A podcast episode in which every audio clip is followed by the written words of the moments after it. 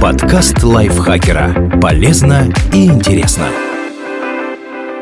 Всем привет! Вы слушаете подкаст лайфхакера. Короткие лекции о продуктивности, мотивации, отношениях, здоровье, в общем, обо всем, что сделает вашу жизнь легче и проще.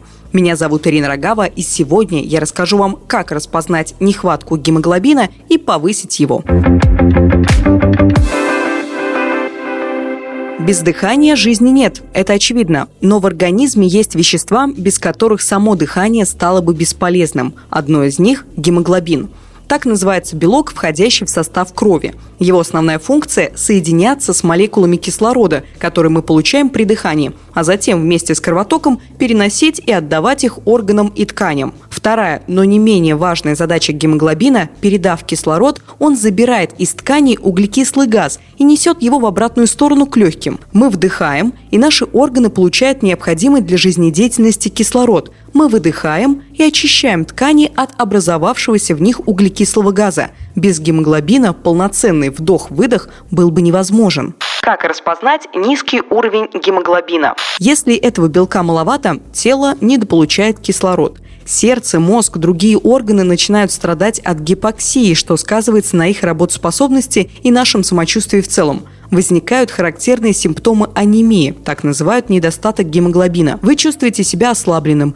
кажется, будто вам перестало хватать сил даже на привычные дела. Если беретесь за что-то, быстро устаете. Кажется, будто вы начали хуже соображать. Участились головокружения. Вам говорят или вы сами замечаете, что выглядите слишком бледным. Бледность особенно заметна на деснах. Они имеют светло-розовый, белесый оттенок. У вас легко и быстро возникает одышка. Вы отмечаете у себя учащенное сердцебиение или кажется, будто иногда сердце пропускает удары. Сразу скажем, если вы подозреваете у себя низкий уровень гемоглобина, надо обратиться к терапевту. После осмотра врач, скорее всего, предложит вам сдать анализ крови. Это необходимо для выяснения, чем вызваны ваши симптомы. Действительно низким уровнем гемоглобина или другими заболеваниями. Например, под анемию могут маскироваться сердечно-сосудистые нарушения, и их важно не пропустить. Если низкий уровень гемоглобина будет подтвержден медик начнет искать причины. Их много, причем в широком спектре, от безобидных до смертельно опасных. Например, снижение гемоглобина – нормальная ситуация при беременности или у тех, кто пытается похудеть, ограничивая себя в питании. Но к анемии могут привести и хронические заболевания почек, цирроз печени, гипотериоз, отравление свинцом, внутренние кровотечения, разные виды рака. В общем, обязательно проконсультируйтесь с врачом, чтобы исключить эти неприятности.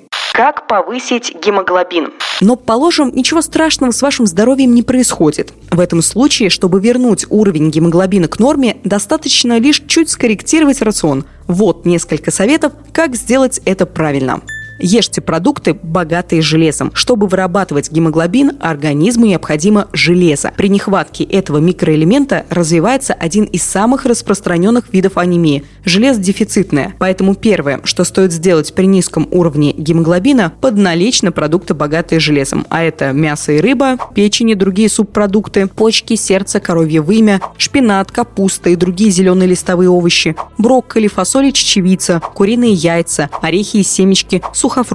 Добавьте в меню продукты с фолиевой кислотой. Фолиевая кислота – один из витаминов группы В. Она является необходимым компонентом при производстве гемоглобина в организме. Если вы не получаете достаточное количество этого вещества с пищей, есть риск заработать фолиево-дефицитную анемию. Хорошими источниками фолиевой кислоты являются листовая зелень, шпинат, салат, листовая капуста, бобовые, фасоль, горох, чечевица, спаржа, куриные яйца. Не забывайте о витамине С. Получать достаточное количество железа с пищевыми продуктами или биодобавками необходимо, но еще важнее сделать так, чтобы этот микроэлемент усваивался. Витамин С позволяет организму получить больше железа из пищи. Ищите его в таких продуктах, как цитрусовые, апельсины, мандарины, грейпфруты, клубника, черная смородина, зеленые листовые овощи, шпинат, капуста. Помните про витамин А. Витамин А и бета-каротин, его форма, содержащаяся в продуктах растительного происхождения, тоже важные элементы, которые позволяют организму эффективнее усваивать поступившее с пищей железо. Витамин А содержится в печени, особенно говяжьей, в том числе в виде колбасы и паштета, в жире из печени трески, в батате, это сладкий картофель, в шпинате и в тыкве. Не злоупотребляйте продуктами, которые ухудшают усвоение железа. В частности, на это способны те, что содержат кальций. Кисломолочка, йогурты, кефир, творог, соя и продукты на ее основе, соевое мясо, тофу и другие, инжир. Здесь есть нюанс – Кальций не стоит исключать вовсе, ведь он тоже необходим организму. Важно лишь не злоупотреблять им. Стакан кефира или пара плодов инжира не нанесут вреда, особенно если угощаться ими в другое время, нежели продуктами, которые содержат железо. Также усвоение этого микроэлемента могут ухудшать чай и кофе.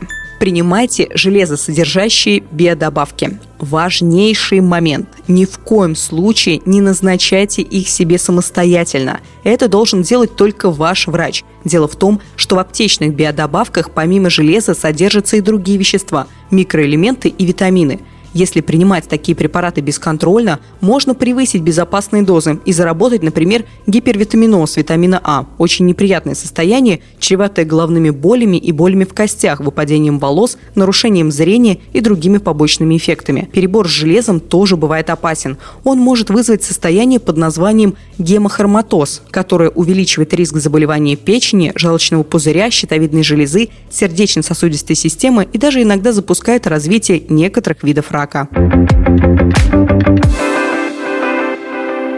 Спасибо большое, что прослушали этот выпуск. Автор текста Екатерина Комиссарова. Озвучила его я, Ирина Рогава. Надеюсь, этот выпуск был для вас полезен и ваше здоровье будет под защитой. Не забывайте подписываться на наш подкаст на всех платформах, где вы слушаете подкасты, ставить ему лайки и звездочки и делиться выпуском со своими друзьями в социальных сетях. На этом я с вами прощаюсь. Пока-пока. Подкаст лайфхакера. Полезно и интересно.